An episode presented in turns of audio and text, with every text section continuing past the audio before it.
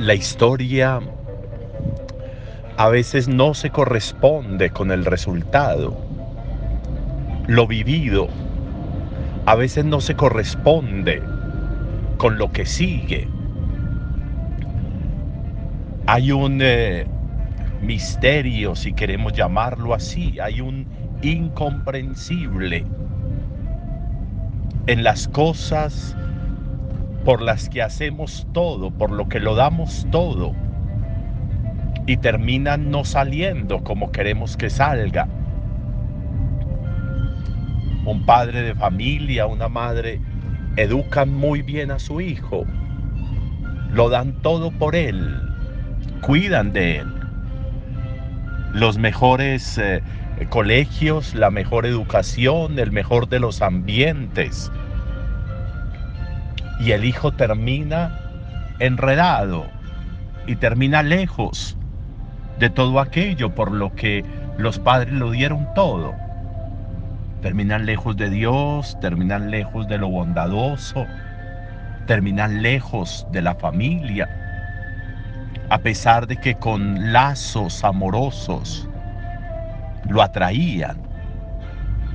Lo mismo puede suceder en una vida de pareja la esposa o el esposo lo dan todo por el otro.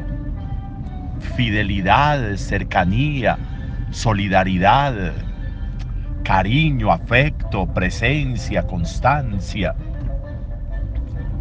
Y el otro, la otra parte termina siendo infiel y termina muchas veces abandonando a la otra y yéndose. Si lo hizo todo, si lo dio todo, si dedicó la vida a que el otro, a que la otra estuviera muy bien, a generar espacios correspondientes con la promesa hecha. El papá del hijo pródigo tiene dos hijos. El uno se va y lo despilfarra todo, acaba todo pero el otro se queda, pero se queda con un corazón dañado, dañino, destructivo, el mayor. ¿Qué hacer ahí? ¿Cómo vivir eso? Dios lo está experimentando. Oseas es un profeta que nos ayuda a entender esto de manera tan maravillosa.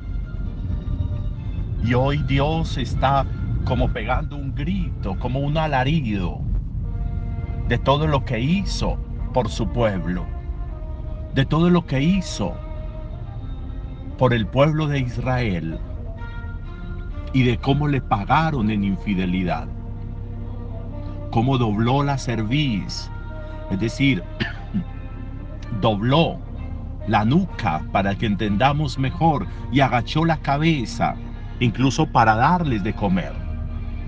Y le pagaron como con infidelidad. ¿Qué hacer ahí? Y sin embargo, miren qué bonito, y sin embargo, termina Dios haciendo una confesión, no voy a ceder a la cólera, no voy a ceder a la cólera, no voy a hacer lo que la cólera me dice que haga, que me enoje, que los maltrate, que los ofenda, que los destruya, no voy a ceder. Termina confesando Dios. ¿Cómo entender esto? ¿Cómo entender ambas partes de la relación? ¿Cómo entender los dos extremos de la relación? ¿Cómo entender que una parte no sea capaz de responder a todo el cariño, a toda la tarea, a toda la dedicación. Y cómo entender que la otra parte no ceda con ira o con rabia a lo que la otra parte está haciendo, a la despreocupación de la otra parte. La fidelidad, la fidelidad que hace, como el tema que hemos estado hablando toda esta semana, la fidelidad que hace que haya un profundo respeto por el otro y por la decisión del otro. Hemos eh, meditado muchas veces que es importante que en la vida nosotros entendamos que las cosas pasen a pesar de que yo hago lo que tengo que hacer, pero no que pasen porque dejo de hacer lo que tengo que hacer. A pesar de que Dios los atrajo con lazos humanos, a pesar de que Dios los amó profundamente, a pesar de que Dios inclinó su cabeza, dobló la cerviz para darles incluso de comer, el pueblo le fue infiel. A pesar de que muchos, muchas personas con las que vivimos, familia, amigos, comunidad, a pesar de que hacemos muchas cosas, no responden. Lo mismo le sucedió a Dios. ¿Cómo no ceder a la rabia? ¿Cómo no ceder a la ira? ¿Cómo entender que el camino no es el maltrato ni la ofensa? ¿Cómo entender que es necesario un profundo respeto? Cada quien toma las decisiones en la vida según cree que le conviene. ¿Cómo hacer que ese respeto haga que yo asuma mi papel y siga cumpliendo mi papel? Que yo siga amando aunque el otro no quiera que lo ame. Que yo siga sirviendo y ayudándole a pesar de que el otro maltrate o desperdicie mejor la ayuda que se le brinda. Cómo seguir haciendo lo que tengo que hacer. Ahí estaría el reto y ahí estaría la meditación de hoy. Cómo seguir siendo bueno aunque haya maldad. Cómo seguir alegre a pesar de que supuestamente haya razones para la tristeza. Cómo seguir con el coraje, con la fuerza interior.